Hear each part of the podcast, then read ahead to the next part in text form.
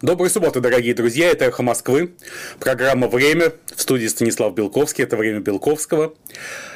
Обязательно подписывайтесь на YouTube и YouTube каналы «Эхо Москвы», где выходит программа «Время Белковского», а также и на эксклюзивный телеграм-канал «Белковский», нашего основного информационного спонсора, из которого ведущий Белковский черпает информацию, и без которого эта программа просто невозможна.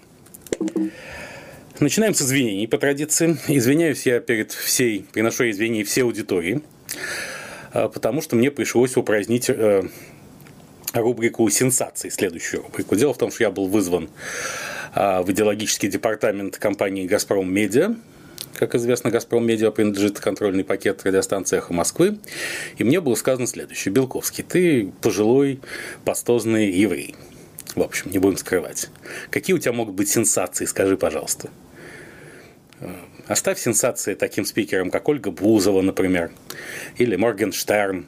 Я, кстати, вообще не знал существования. Говорят, что это рэп-исполнитель, но я раньше думал, что Моргенштерн – это князь тьмы. Ну, как все мельчает в нашем мире. Раньше был князь тьмы, сейчас исполнитель рэпа. Ну, ладно, это я брюзжу как пожилой пастозный еврей. Брюзжание – это наш фирменный бизнес.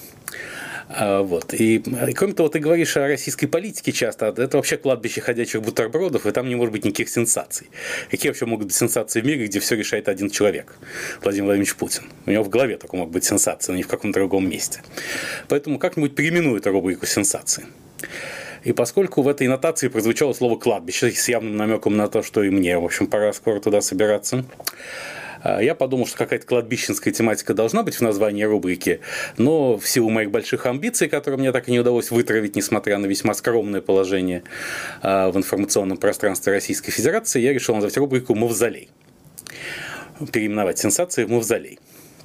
Ибо в жизни всякого человека действительно время сенсации сменяется временем кладбища, когда новых впечатлений уже не возникает в принципе. А мавзолей, э, название оправдано тем, что у нас же мавзолейная аналитика. Помните, мы в прошлый раз обсуждали, что в советские времена, особенно в брежневские и постбрежневские, американские советологи и кремлинологи вычисляли различные аппаратные комбинации, э, оценивали уровни влияния членов Политбюро и кандидатов в члены Политбюро ЦК КПСС по их расположению на трибуне мавзолея Владимира Ильича Ленина во время торжественных мероприятий.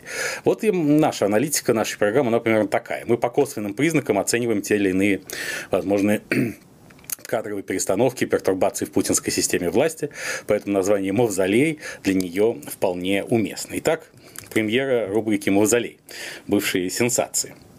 А, косвенный признак. На этой неделе э, Дмитрий Сергеевич Песков, пресс-секретарь президента, неожиданно заговорил о том, что нет никаких решений о готовности Владимира Владимировича Путина возглавить список «Единой России» на думских выборах в 2021 году, в сентябре 2021 года. Все профессионалы пиара прекрасно знают, что если события нет, то можно о нем не говорить. Если Дмитрий Сергеевич Песков говорит о том, что Владимир Путин не решил возглавить список «Единой России», то это значит, что как минимум вопрос обсуждается и обсуждается всерьез. Давайте сопоставим это с э, желанием и готовностью Кремля обеспечить Единой России две трети мандатов в будущей Думе. А как же это обеспечить? Да, мы с вами говорили о том, что история с Единой Россией, она во многом про Дмитрия Анатольевича Медведева, и так оно и есть, поскольку он остается председателем Единой России и вполне возможно будет спикером будущей Государственной Думы. Но не Путин же будет спикером, правда? Не по чину как-то. Вот председателем партии, кстати, Владимир Путин может быть, потому что партия – это важнейший э, механизм контроля над властными инстанциями разных уровней после того, как Владимир Путин уйдет с президентского поста. Мы напомним, что в прошлый раз Владимир Владимирович возглавлял список «Единой России» в 2007 году, когда он готовился уйти с президентского поста в 2008, помните, когда произошла смена, опять же, выдвижения Медведева на передний план. И поскольку Владимир Путин индуктивист по типу мышления, как и положено всякому ультраконсерватору, то есть он повторяет сценарии, которые были или кажутся успешными ему в прошлом, то почему бы на новом витке диалектической спирали не повторить сценарий 2007-2008? Путин возглавляет список «Единой России», она торжественно получает две трети мандатов, потому что ну, других вариантов нет. Ведь Путин единственный политик, по сути дела, в российской власти, подобно тому, как Алексей Навальный единственный оппозиционер. Да? Поэтому за кого же голосовать? Ну, так сказать, э, нет, ну, конечно, немножечко достанется еще ЛДПР, КПРФ, потому что они очень нужны как факторы системной стабильности. А системная стабильность является объектом религиозного поклонения э, Владимира Владимировича Путина все, что способствует стабильности, все хорошо. Все, что до стабильности плохо, все плохо. И тут надо присылать правоохранительные органы, по возможности ФСБ. Вообще ФСБ, мне кажется, давно надо переименовать из Федеральной службы безопасности в Федеральную службу стабильности ФСС. Но, с другой стороны, возразили, возразил бы мне оппонент, Федеральной службой стабильности является вся путинская власть. Ее главная задача – это обеспечение стабильности. Поэтому, а не реформ. Как некоторые думают, никаких реформ серьезных при Владимире Путине быть не может ибо это бесконечно и без, безразмерное во все стороны поклонение стабильности реформ не предполагает. они будут при следующем президенте, при следующей власти. Ну, надо просто дожить, как правильно, в России надо жить долго, как известно. И как говорит будущий политический лидер Сергей Шнуров, входящий на это поле, действительно главный противник Владимира Путина время. И, и просто нужно пережить эту власть. Вот, итак, возвращаемся к, на, к нашей мавзолейной аналитике. Соответственно, вполне э, вероятен вариант, при котором Путин возглавляет список «Единой России», при этом Дмитрий Медведев становится спикером Государственной Думы, но не как физическое лицо, выигравшее выборы, чтобы он много про себя не думал, а как полпред Владимира Владимировича Путина. Мы напоминаем, что каждый чин, топ-чиновник э, в нашей стране является так в той или иной степени помощником Владимира Владимировича Путина, который остается источником легитимности этого чиновника. Почему нужно было обязательно упразднить выборы губернаторов? Потому что Путин источник легитимности губернаторов, а не народ какой-то там. Народ безмолвствует, как сказано в Борисе Годунове. Вот. И в этом его важнейшая функция в этой системе власти, с которой народ часто справляется, надо сказать, неплохо. А Владимир Владимирович любит профессионалов, которые хорошо выполняют свои обязанности. Если твоя задача безмолвствовать, безмолвствуй. А задача Белковского – говорить, но только в эфире программы «Время Белковского». Согласитесь, очень странно, если Белковский стал ведущим программы «Невзоровские среды» или «Код доступа» с Юлией Латыниной. Вот здесь Федеральная служба безопасности и стабильности, мне кажется, мной бы серьезно заинтересовалась. А вот в программе «Время Белковского» Белковский единственно уместен. Поэтому мы продолжаем, а не останавливаем нашу программу в полном соответствии с расписанием вещания радиостанции «Эхо Москвы». Так что а, и уже с позиции спикера Государственной Думы Дмитрий Анатольевич Медведев вполне, тем не менее, может претендовать на позицию путинского преемника в 2024 году. Вы скажете мне, что у Дмитрия Медведева совершенно не осталось команды, иных уж нет, а те далече. Кто-то, как братья Маговедовы, в тюрьме, а кто-то, как Аркадий Дворкович, в изгнании на посту президента Фидея в Афинах. Вот, собственно, был еще фонд Сколково, но и тот, в общем, передали под контроль Игоря Ивановича Шувалова за ненадобностью фонда Сколково, а не Игоря Ивановича Шувалова, который, напротив, всем нужен. А, ну, правильно. У преемника Владимира Путина и не должно быть команды. Команду формирует Путин – и он придает ее преемнику. А преемник в этом смысле должен быть гол как сокол. Он должен быть одинок на вершине. Ибо бодливый корове бог рог не дает, а преемнику Владимир Путин оставляет вот эту конституцию с огромными полномочиями президента. И быть в этом смысле президентом должен быть только тот, кто этими полномочиями не сможет воспользоваться. И такого президента надо контролировать, в том числе и с помощью партийного механизма. А партия «Единая Россия» неотделима от Владимира Владимировича, независимо, возглавляет ее список или нет. Потому что если Владимир Путин отречется от партии «Единая Россия», она сразу погаснет. Как звезда, исчерпавшая свое жизненное задание. К вопросу о мавзолейной аналитике еще мы поговорим, э, могли в этой рубрике «Мавзолей» поговорить о смене министра финансов и председателя Центрального банка и нашей и счетной палаты, но поговорим об этом э, в контексте Анатолия Борисовича Чубайса и его нового назначения, поскольку Чубайс является героем не только эпохи, но и недели. А как говорил Даниил Хармс, момент – это тоже эпоха, только очень маленькая. Так вот, неделя, особенно та неделя – которая ударно завершается программой «Время Белковского на эхе Москвы», это тоже эпоха, пусть и весьма небольшая. А вообще-то тема основной нашей программы очень банальная и скучна, как и положено программе, автором ведущим которой является пожилой пастозный еврей. Любовь и дружба. У нас программа обо всем, о любви и дружбе. Почему? Вы поймете, но прямо сейчас, начиная с эпиграфа. Алексей Алексеевич Венедиктов, главный редактор «Эхо Москвы», любит укорять меня за повторы и самоповторы. И это меня очень радует, вы знаете, потому что человек, и существует теория недостаточности Белковского, а, составная часть моей теории смерти, которая гласит, что человек относится к чужим недостаткам так же, как он относится к аналогичным своим. Алексей Алексеевич Венедиктов относится к своим недостаткам с иронией, поэтому относится к моим недостаткам с иронией. А если к каким-то недостаткам своим собственным он относился бы жестко или относится жестко, он и в других людях относится к ним жестко. Он сам любит самоповторы, поэтому с иронией, доброй иронией относится к самоповторам моим. Но в данном случае будет не самоповтор, а Мандельштам повтор. Я читаю одно из лучших русских стихотворений о любви, а в русской поэзии очень сложно найти стихотворение о любви, потому что русская поэзия не про любовь. Но это мы отдельно поговорим во время большой программы о поэзии, которая случится, видимо, после ухода Владимира Путина от власти, когда будет совершенно нечего обсудить. Ибо в эпоху Путина можно обсуждать только Путина, не правда ли? Когда уйдет Путин, ну, можем поговорить и о поэзии. И даже не с финанспектором, замечу я, Михаилом Михаилом Владимировичем Мишустиным. Бессонница, Гомер, тугие паруса. Я список кораблей прочел до середины – сей длинный выводок, сей поезд журавлиный, что над Эладою когда-то поднялся, как журавлиный клин в чужие рубежи. На головах царей божественная пена. Куда плывете вы? Когда бы не Елена, что трое вам одна, ахейские мужи. И море и Гомер, все движется любовью, кого же слушать мне? И вот Гомер молчит, а море черное, витийствуя, шумит и с диким грохотом подходит к изголовью. Прежде чем перейти к любви и дружбе в полном объеме, премьера рубрики «Ковидославие». Давно обещанной, к сожалению, в прошлой программе не получилось эта премьера, я захотел получше к ней подготовиться. Это программа о позитивных последствиях эпидемии ковида-19. Да, вы не ослышались, о позитивных. Эпидемия принесла большую пользу человечеству, с минимальными затратами, скажем так, поскольку летальность, к счастью, оказалась не очень высокой. И здесь уж без самоповторов не обойтись. Я напомню, что весной этого года, когда эпидемия начиналась, в нашей программе мы обсуждали, и ваш покорный слуга имел честь и счастье сказать вам, что тот, у кого есть жизненное задание, не умрет от ковида, поэтому бояться не надо. А если ковид обрушил твою карьеру, то значит ты подошел к черте второго старта, и надо начинать второй старт. И без ковида ты бы не пришел к этому пониманию, а тянул инерцию своей уже прожитой и пережитой жизни.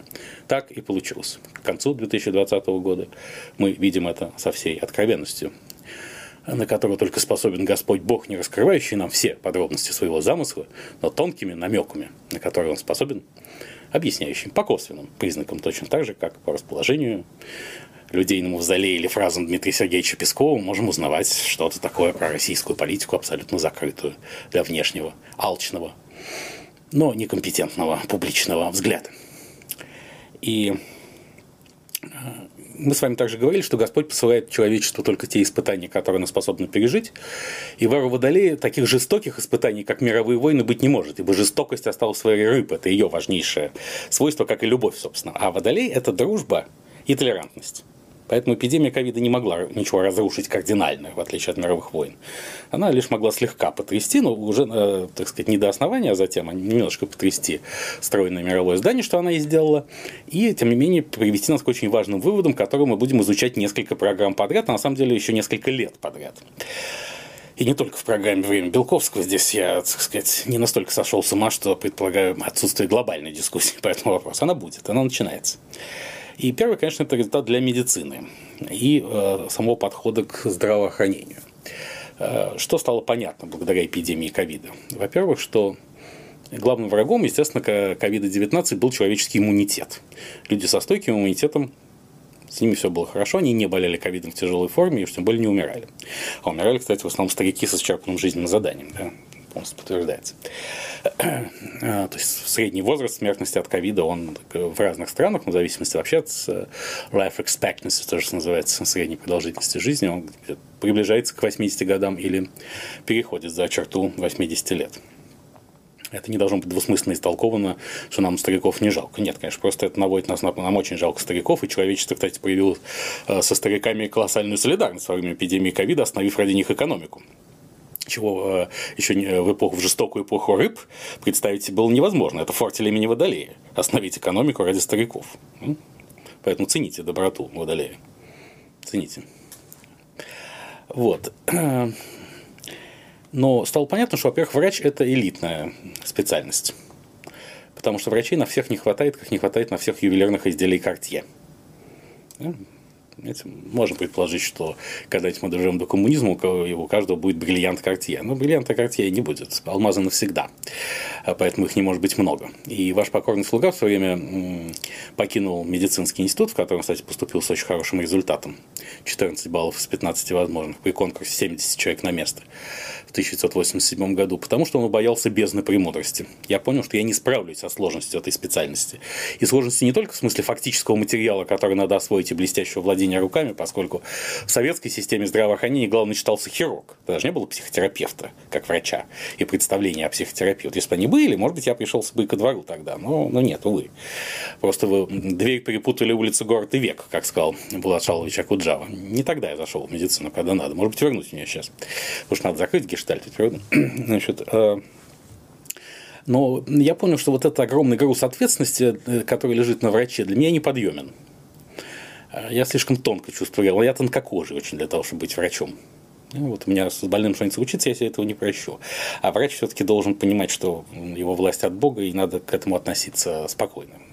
Как, не, не то, что не переживать, а, но воспринимать это как неизбежное. Любые проблемы такого типа возникающие. Я так не могу. Поэтому я веду программу «Время Белковского» на «Эхе Москвы» и всякий раз волнуюсь. Перед ее началом очень сильно волнуюсь. В это трудно поверить, но это так. Вдруг не получится. А что уж операцию на сердце проводить? Я бы умер от, от страха при входе в операционную. И э, поэтому действительно в медицину, во-первых, надо вкладывать огромные деньги, или государственные, или частные ну, частный, как в Соединенных Штатах Америки, платишь огромные деньги, получаешь медицинские услуги, не платишь, не получаешь. Соответственно, отсюда такой, такой огромный удар ковида по США. Ну, ну, не, не поэтому, на самом деле. Это второстепенные черты. И, соответственно, а, но массовая медицина не может обеспечить тебя специалистами высочайшего профиля, правильно? Ты на каждую районную поликлинику гениального врача не напасешься. Поэтому нужно изменить саму философию здравоохранения. Вот недавно вышел очень хороший доклад Евгения Шлемовича Гантмахера с авторами. Он был опубликован в издании V-Times, в котором говорилось о том, что э, образцом здравоохранения должна стать азиатская система, сингапурская, корейская. Именно их система организации стационаров помогла хорошо преодолеть ковидную эпидемию нисколько не отрицая э, большого количества рациональных зерен в рассуждении Евгения Шлемовича Гантмахера и его коллег, я все же скажу, что это, на мой взгляд, подход не, не, не, не целостный, он недостаточно объемный и выпуклый. А азиатские страны проскочили ковид потому хорошо, что у них было повышенное внимание к здоровому образу жизни и здоровому питанию. А в Соединенных Штатах Америки питание очень нездоровое. Вот почему величайшая империя мира стала жертвой эпидемии ковида, вы будете смеяться. То есть, ну, с вами, ковид научил нас что дождя не хватит на всех, вопреки э, Виктору Робертовичу Цою. Не хватит на всех качественной медицины никогда. Не думайте о том, что вы можете разрушать собственный организм, потом вы заболели, нажали на кнопку, и тут же немедленно вас э, привезли в элитную палату лучшей клиники, и вас спасли безумные, безумно прекрасные терапевты и хирурги. Так не будет. Заботьтесь о своем организме и иммунитете каждый день, сами. Не болейте. Главное в своей философии здравоохранения – это предотвращение болезни. Вот чему научил нас ковид, а не лечение болезни, когда она уже возникла. Не полагайтесь на то, что вам удастся спастись через медицинскую систему. Это, собственно, и гармонизирует нагрузку на медицинскую систему и даст возможность врачам а. заниматься только серьезными случаями, а не многочисленными последствиями ипохондрии, которыми объято три четверти человечества. Да? У человека, э, то есть занозы в мизинце вы не пойдете в клинику, вы решите проблему вот как-нибудь сами, или просто постарайтесь поменьше пить, чтобы этот занос себе не поставить. Прилично себя вести надо. И не заболеешь.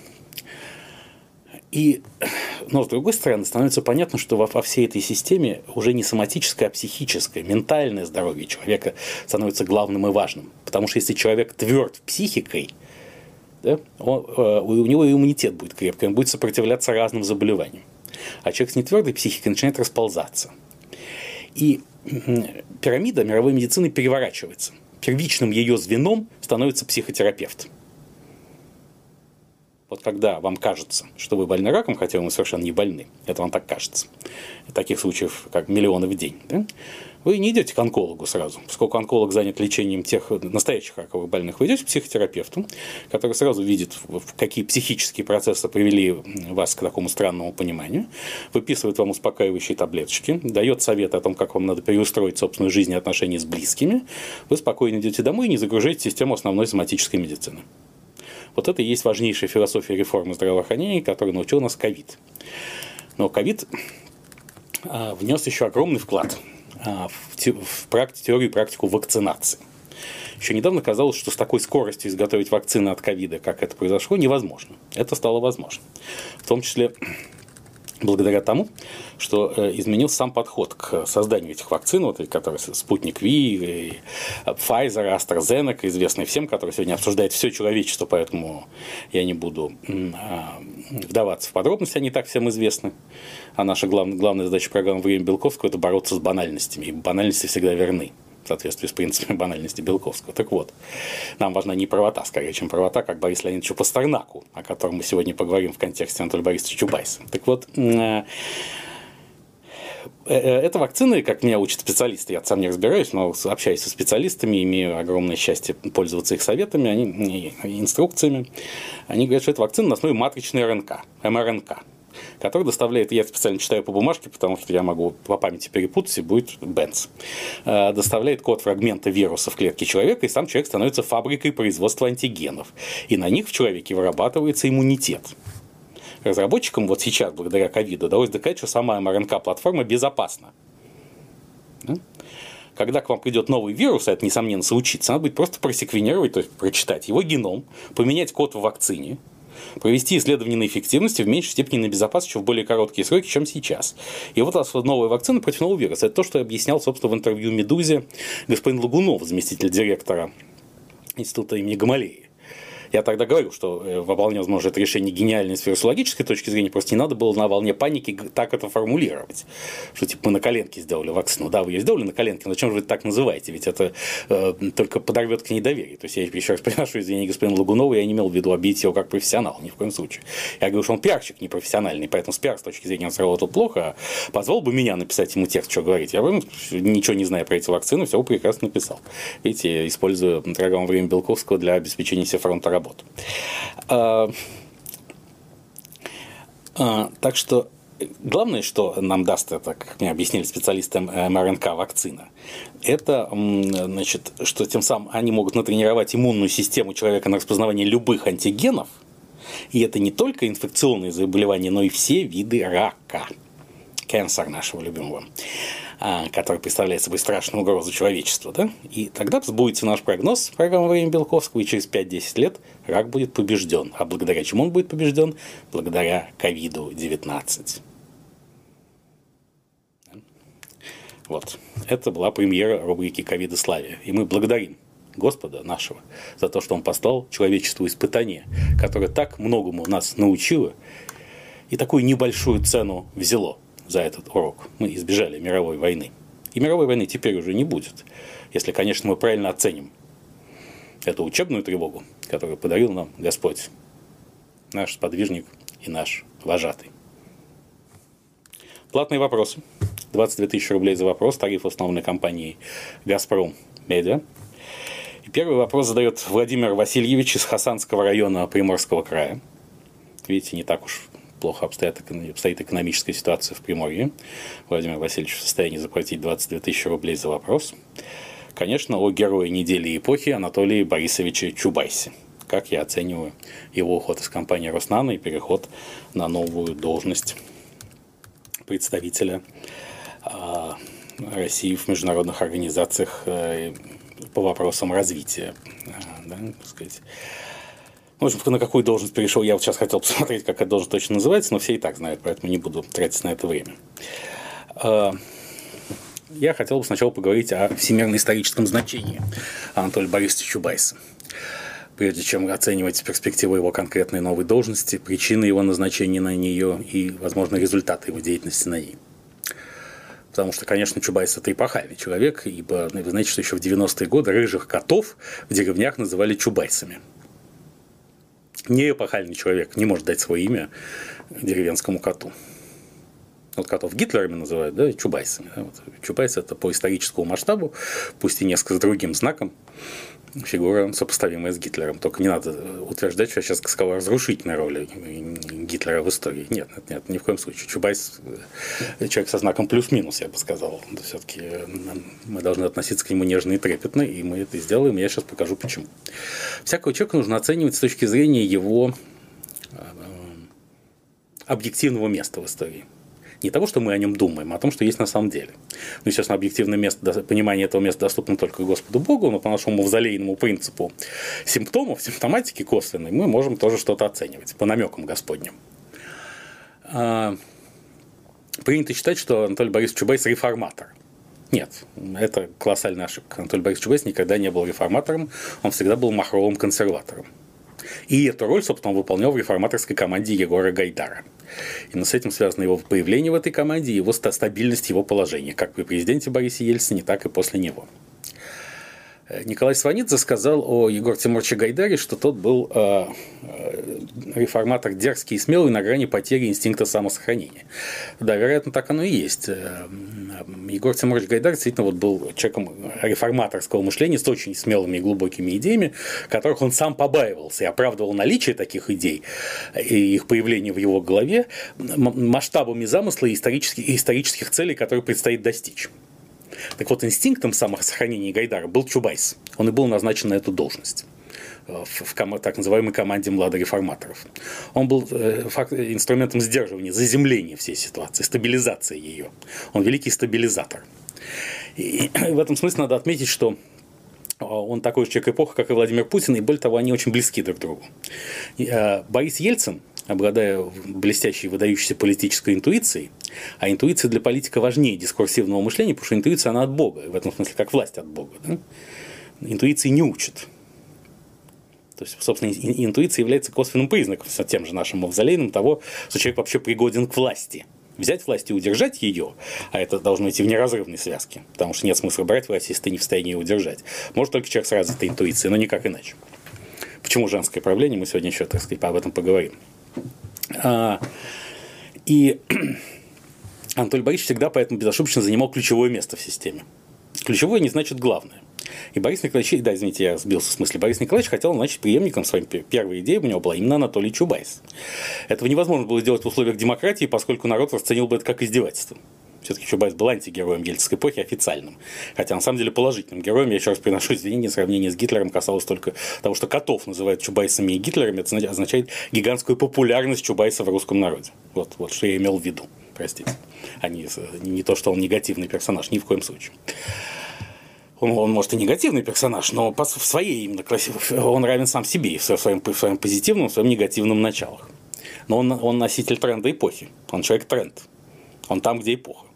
В этом, собственно, причина и его успехов, и ограниченности этих успехов. Он всегда был в мейнстриме, но никогда не заходил в этом мейнстриме слишком далеко. Кроме 90-х годов, когда он был совершенно необходим, поскольку именно такой консерватор был нужен для проведения реформ. Поскольку Чубайс был неизбираем, то Борису Ельцину как преемник понадобился человек с такими же, как у Чубайса, качествами консерватора, заземлителя, стабилизатора, но избираемый. Им оказался Владимир Путин. Ну, кроме того, мы с вами неоднократно говорили, что неотъемлемым критерием выбора преемника для Бориса Ельцина была сыновняя любовь к нему со стороны преемника. Именно поэтому Виктор Черномырдин, Евгений Примаков и Юрий Лужков даже теоретически не могли стать преемниками, хотя мечтали об этом. Нет. Вот Борис Немцов по критерию сыновней любви мог, но он не был стабилизатором, консерватором и заземлителем. Он был мальчик красивый, кудрявый, влюбленный, поэтому, собственно, и не мог стать преемником, хотя, возможно, это когда-то и обсуждалось. Даже то, что Борис Немцов не стал премьер-министром, а им стал его заместитель Кириенко, уже было очень красноречивым в этом смысле. И Кириенко остается сегодня Сергей Выделенов в системе по сей день на ключевой позиции, пусть и не такой высокой, как тогда, хотя неформально, может быть, и более высокой. И вот э, как заземлитель Чубайс всегда работал очень успешно. А, и, а, и именно в этой роли, да, то есть не нужно, вот если предъявлять ему требования как великому реформатору, то выяснится, что как будто бы реформы не состоялись. Они состоялись до предела, до которого должно было быть и там, где их надо остановить. Я призван, чтобы его остановить, как говорил Сальери о Моцарте. И свою сальерианскую роль в системе а, российских реформ Анатолий Борисович сыграл блестяще. Абсолютно. И сейчас действительно Анатолий Борисович, вот в чем его основная миссия на новой должности, это подготовить примирение с Западом. Он э, работал во власти как раз, когда демократы находились в Вашингтоне, когда был Уильям Джефферсон Клинтон был президентом. Э, сегодня многие из людей клинтонианского призыва приходят во власть снова, Анатолий Борисовичу будет легко с ними говорить. Нужно готовить платформу для примирения. Но при этом важно понимать, что Владимир э, Анатолий Борисович Чубайс ему 65 лет, он женат на очень харизматичной женщине, Авдотье Смирновой, и ему нужно еще пожить личной жизнью, все-таки это нельзя откладывать до 85. А, поэтому должность у него должна быть такая, чтобы он мог а, располагать своим временем, много путешествовать с женой по миру.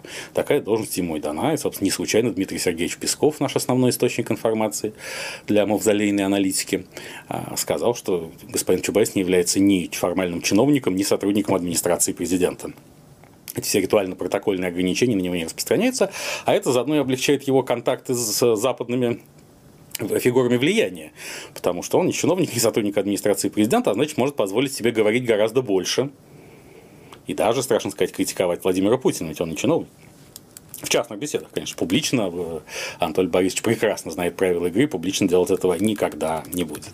Вот в чем смысл случившегося с Чубайсом. Надо отметить, что на посту главы Роснана э, Чубайс тоже абсолютно был зеркалом эпохи вот в, э, в российской он строил иерархическую систему, которая, в принципе, не, не может продуцировать инновации. Но зато у Чубайса в Роснано никаких инноваций не случилось, зато никого не посадили. А в российской венчурной компании, где пытались построить нормальную инновационную сетевую среду, все закончилось Бенцем. Все, э, авторов неудачных стартапов там пересажали что-то, или, и людей, которых их контролировали. Почему? Потому что в иерархическом полицейском государстве не может быть сетевой вольницы чего руководители РВК не поняли. А Анатолий Борисович прекрасно понимал, что нужно устраивать иерархическую моноструктуру, ибо она соответствует климату и воздуху эпохи, атмосфере того государства, в котором мы существуем, и атмосфере Владимира Путина, который является преемником не только Бориса Ельцина, но и Анатолия Чубайса. То есть Путин стал президентом потому, что эту должность не мог в силу особенностей российской демократии занять Анатолий Борисович Чубайс. И, конечно, Анатолий Чубайс был предтечей Владимира Путина в смысле борьбы с олигархами, их ограничения их власти. Это тоже абсолютно законно. Первый акт драмы был в 1997 году, аукцион по Связьинвесту, когда и стал вопрос, обладает ли государство отдельной от олигархов субъектностью, или оно является чисто совместным предприятием олигархов. Тогда же решался вопрос, является ли контроль над медиа ключевым с точки зрения влияния на политику. Чубайс победил. Не только в том смысле, что Связьинвест достался тем людям, э, которые хотели его получить, они потом обломались. И Джордж Сорос назвал это самой неудачной инвестицией в своей жизни. А победителем был именно Анатолий Чубайс, потому что он доказал, что государство в его лице обладает отдельной от олигархов субъектностью. И второе, что те, кто контролирует медиа, не могут определять судьбу государства. Это будут делать другие люди, как Анатолий Чубайс и его иная, но такая же, принадлежащая к тому же психобиологическому подвиду версия Владимир Владимирович Путин. Великий вождь российского, многонационального, замечу, народа. Поэтому поздравляем Анатолия Борисовича с тем, что у него все сложилось в карьере. Он, как он сам сказал, наконец он занял должность, которая отвечает и его личным приоритетам, и государственным задачам, востребует его ресурсы в полной мере и как прекрасного мужа, и как блестящего профессионала.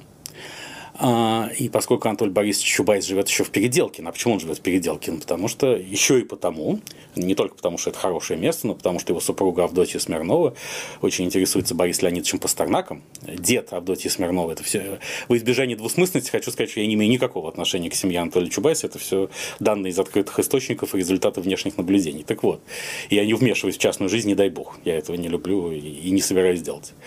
Вмешиваться в чужую частную жизнь. Это просто поскольку и Анатолий Чубайс, и Евдотия Смирнова являются известными публичными фигурами, я имею право порассуждать, э, пообсуждать абсолютно открытую публичную информацию о них. Вот и все, что происходит. Жанр того, что мы занимаемся. Мы не копаемся ни в чем белье, не дай бог не заподозрите нас в этом. А, вот. Э, дед Авдотьи Смирновой Сергей Смирнов был одним из обвинителей общественных на процессе по делу Бориса Пастернака и вообще организаторов его травли. И для Авдотьи Смирновой это большая травма, и она, так сказать, избывая свою вину своего наследственную семью, вмененный грех. А, и первородный, ну, не первородный, а именно вмененный грех за гонение на Бориса Леонидовича Пастернака, конечно, должна была поселиться в Переделкине с видом на дом Пастернака. И поэтому хочется а, а, посвятить а, Анатолию Борисовичу Чубайсу, новому назначению, стихотворение. Не мое, не бойтесь, а Анна Андреевна Ахматовой, посвящен, которая посвятила та Борису Леонидовичу Пастернаку в тот самый э, день, в те самые дни, когда его травили из-за Нобелевской премии доктора Живаго. И снова осень пахнет Тамерланом. В арбатских переулках тишина. За полустанком или за туманом дорога непроезжая черна. Здесь все тебе принадлежит по праву. Стеной стоят дремучие дожди. Оставь другим игрушку мира славу. Ступай домой и ничего не жди. Кстати, э, новое назначение Анатолия Борисовича Чубайса вообще может привести к известному шевелению в рядах так называемых системных либералов, сислибов которые с прибытием на Запад и, видимо, долговременным теперь уже прибытием на Запад Алексея Анатольевича Навального в качестве коммуникаторов с Западом э, могут проявиться только там же, на той стороне фокуса, а не здесь, в России. Вот, например, Алексей Леонидович Кудрин с некоторой грустинкой э, и вздохом поздравил Анатолия Борисовича Чубайса с назначением этот грустный вздох примерно означал следующее. На его месте должен был быть я. Помните, как в фильме «Бриллиантовая рука»? Нажрешься будешь. Действительно, может быть, Алексею Леонидовичу надо немножечко выпить алкоголя и покинуть, чтобы собраться с духом и покинуть счетную палату, где он явно себя изжил и пережил, потому что, счетная палата, Кудрин, как глава счетной палаты, был нужен при премьер-министре Медведеве, которого он очень сильно не любит, и поэтому Медведеву всякое лыко в строку в том числе алкогольное, кстати, лыком. А когда главой правительства является робот новейшего поколения Михаил Владимирович Мишустин, который, кстати, во многом единомышленник э, Алексея Леонидовича Кудина. Сейчас уже не независимый от него лицо и не друг, но единомышленник, безусловно, человек, обязанный во многом Алексею Леонидовичу одним из этапов своей карьеры. То зачем нужен Кудрин на главе счетной палаты? Он должен тоже заниматься примирением с Западом, установлением контактов в финансовой сфере, а, например, стать э, спецпредставителем президента там, так сказать, по вопросам восстановления финансового мира между Россией и Западом. Кстати, и а глава госкорпорации «Российские технологии», если новый человек появится в ближайшее время, должен стать спецпредставителем президента неформально по восстановлению отношений в технологической сфере. А общая задача и Чубайса, и Кудрина, и вот этого неизвестного будущего главы российских технологий который, конечно, должен быть тонким и искусным дипломатом, это э, э, снятие санкций с России, потому что пришла пора их снимать. А если пришла пора их снимать, значит, что-то нам по мавзолейному принципу подсказывает, что Владимиру Путину пора уходить. Точно так же, в свое Переделкино имени Бориса Леонидовича Пастернака, а теперь уже и Анатолия Борисовича Чубайса. Кстати, в, а, в переделке не находится и патриарх московский всея Руси Кирилл, который может окормлять всех тех, кто припал к этой почве по итогам бурной карьеры в постсоветской Российской Федерации. Рубрика «Глазами пьяных». Вопрос недели и тоже вопрос эпохи, поскольку возвращаемся к логике Даниила Хармса. Неделя – это тоже эпоха, хотя и очень небольшая – от Глеба Валентиновича Пиных, знаменитого в прошлом журналиста, ныне известного девелопера в Московской области. Хотя бывших журналистов, как и чекистов, не бывает. А, мы знаем, что началась эра Водолея, добрая, белая и пушистая, когда нас ждет женское правление. Нужны подробности. Можно говорить, что Чаушеску довела до расстрела его жена, Николая II тоже. Развалил ли Советский Союз, Горбачев под влиянием жены Раисы Максимовны. Дорогой Глеб Валентинович, да, все это можно об этом говорить. А действительно, а, главной любовью и страстью Михаила Сергеевича Горбачева была Раиса Максимовна Горбачева. Сейчас вышел на экраны фильм Виталия Манского «Рай», где говорится о том, что родственники почти не навещают Михаила Сергеевича, а, живущего в своем уединении. Но ему это и не нужно. Ему нужно встретиться с Раисой Максимовной. Только она является его родственником в полном смысле и объеме этого слова, поэтому не надо о нем жалеть с момента смерти Раиса Максимовна живет в другом измерении. И в этом смысле, да, возможно. Если бы не великая любовь Горбачева к жене, Советский Союз и не распался бы. Потому что э, допустить это мог только человек, привязанность которого к женщине была сильнее, чем привязанность к власти. И вот такой человек оказался в роли Советского Союза. И дальше это вопрос, том оцениваем это положительно или отрицательно. Господь позволяет нам сделать и так, и так. Для этого он дает нам свободу воли, оценки и выбора. Тот, кто скорбит и сожалеет о Советском Союзе, тот должен проклинать Горбачева и Раису Максимовну. А тот, кто считает, что эта страшная тоталитарная империя должна была идти в прошлое, восхвалять ту великую любовь мужчины к женщине, которая сделала ее относительно безболезненный и быстрый конец возможным. И правы оба.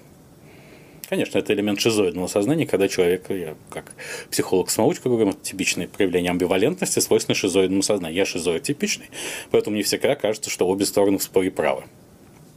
Ничего не поделаешь. Как только вести программу «Время Белковского» будет эпилептоид или параноид, все изменится. Но пока так. И э, Николай II, да, тоже, собственно, Российская империя распалась, потому что любовь императора к жене была сильнее его любви к власти. А можно выбирать власть или любовь, но не то и другое сразу. Именно поэтому ни Иосиф Сталин, ни э, Адольф Гитлер не, не были счастливы в личной жизни и не могли быть, поскольку эта женщина власть, она не прощает соперниц, не, она уничтожает их. И почему, я, почему Владимир Путин отнюдь не является страшным диктатором, и даже какие-то там утечки его личной жизни, в которые мы ни в коей мере не влезаем, следуя строго этому принципу. Говорят о нем хорошо, а не плохо. Он не может, человек, у которого есть настоящая реальная личная жизнь и любовь, не может быть настоящим вождем и тираном. Это относится к Алексею Анатольевичу Навальному, который вождь во всем, но, но, но не вождь в одном. У него хорошая семья и прекрасная жена и дети. А это значит, он уже не настоящий вождь, царь не настоящий. Да? Поэтому сильно опасаться его не надо. У него огромные вождистские инстинкты и рефлексы, но он, собственно, и поехал за границу, да? где будут реализовываться не столько его вождистские инстинкты, сколько другое, более созидательные и конструктивные. И реализовываться это, конечно, будет под влиянием жены. А почему Юрий Юрий Петрович Любимов, например, мой любимый режиссер, в 1984 году покинул Советский Союз. Нет, не потому, что Компартия его высылала, ничего она его не высылала. Ну, давайте положим руку на сердце. Потому что вырос его сын от второй любимой жены Каталины, э, я не уверен, что второй, а последней любимой жены Каталины Кунц. Сыну нужно было давать образование, Каталина хотела ехать за границу, и Юрий Петрович Любимов покинул пост рука театра на Таганке, то есть отрекся от власти ради любви. Сейчас, э, ну, не, не сейчас, уже некоторое время назад вышел блестящий британский сериал «Корона». Это я посмотрел его сейчас, поэтому мне кажется, он э, вышел сейчас. Человеческому восприятию так свойственно записывать прошлое в настоящее, если оно случилось с тобой в настоящем. Где показано, что Великая Любовь спасла Великобританию от Гитлера – да, именно так. Потому что король Эдуард VII отрекся ради любви к разведенной американке Уоллес Симпсон от престола. А если бы он не отрекся от престола и выбрал власть, как раз к моменту начала Второй мировой войны он, безусловно, человек, который симпатизировал Гитлеру и хотел с ним дружить, оставался бы на троне, Уинстон Черчилль не стал бы премьер-министром, и, как сказал Джордж Орвелл по этому поводу, нацистские патрули были бы на улицах Лондона. Простая человеческая любовь который сильнее любви, оказался сильнее любви, при привязанности к власти, спасла Великобританию от нацистской оккупации, а, соответственно, и от полного триумфа Гитлера в Европе. Да? С Советским Союзом там другая история, которую мы обсудим как-нибудь отдельно, ибо это не тема. Поэтому да, все имеет свои положительные и отрицательные стороны, и тогда я хочу задать вопрос, а что такое женское правление? Это когда женщина находится у власти формально, или она из-за нее случается, когда под ее руководством случается величайшие события в мировой истории из-за нее, любви к ней, но она ни за что не отвечает, у власти не находится. Не пора ли привести формальное в соответствии с фактическим? Чтобы женщины и были властью. Да? Потому что э, и тогда, наконец, настанет эпоха не любви, но дружбы между мужчиной и женщиной, к чему призывают все современные феминисты фактически. Да? А, и это должно случиться именно в эру Водолея, потому что эра Водолея – это эра дружбы. Эпоха любви была эпоха рыб, когда из любви рушились миры. И, конечно, поэтому, еще раз подчеркну, э, этой нынешней эпохе соответствует женское правление. Конечно. А, потому что женщина не отречется от власти ради мужчины.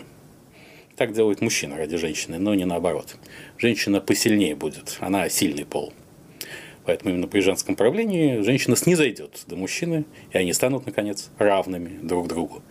Чаемая многими поколениями представителей человечества равенства полов наконец-то наступит в нашу эпоху всеобщего равенства и толерантности, эру Водолея. Это я говорю вам как Водолей специалист по дружбе, но не по любви. Кстати, вообще конфликт водолей рыбы очень часто да, в личных отношениях связан с тем, что рыба воспринимает любовь как трагедию, а водолей как дружбу. И вот эта несовместимость дружбы с трагедией и часто порождает а, проблемы в личной жизни представителей этих зодиакальных знаков. Но раз уж Глеб Валентинович дал нам повод, порассуждаем еще о возможных последствиях отношений мужчины и женщины в ближайшей обозримой мировой политике. Что касается женского управления, здесь я хотел поговорить о Молдавии и Санду.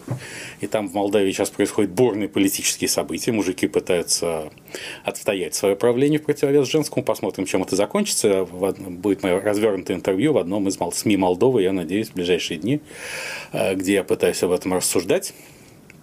И э, так или иначе, э, это важно еще с той точки зрения, что все-таки перед уходом от власти Владимир Путин должен завершить приднестровское регулирование и закрыть этот гештальт, потому что именно приднестровское регулирование, когда его обманули в 2003 году с реализацией меморандума Дмитрия Казака, во многом положило начало его психосистемному конфликту с Западом. А этот психосистемный конфликт как раз надо заканчивать, и приднестровское регулирование в этом смысле может сыграть существенную роль. Сейчас же вообще эпоха завершения замороженных конфликтов, как мы видим на примере Карабаха, амбиции Реджепа Таипа Эрдогана по легализации Северного Кипра и так далее, и так далее.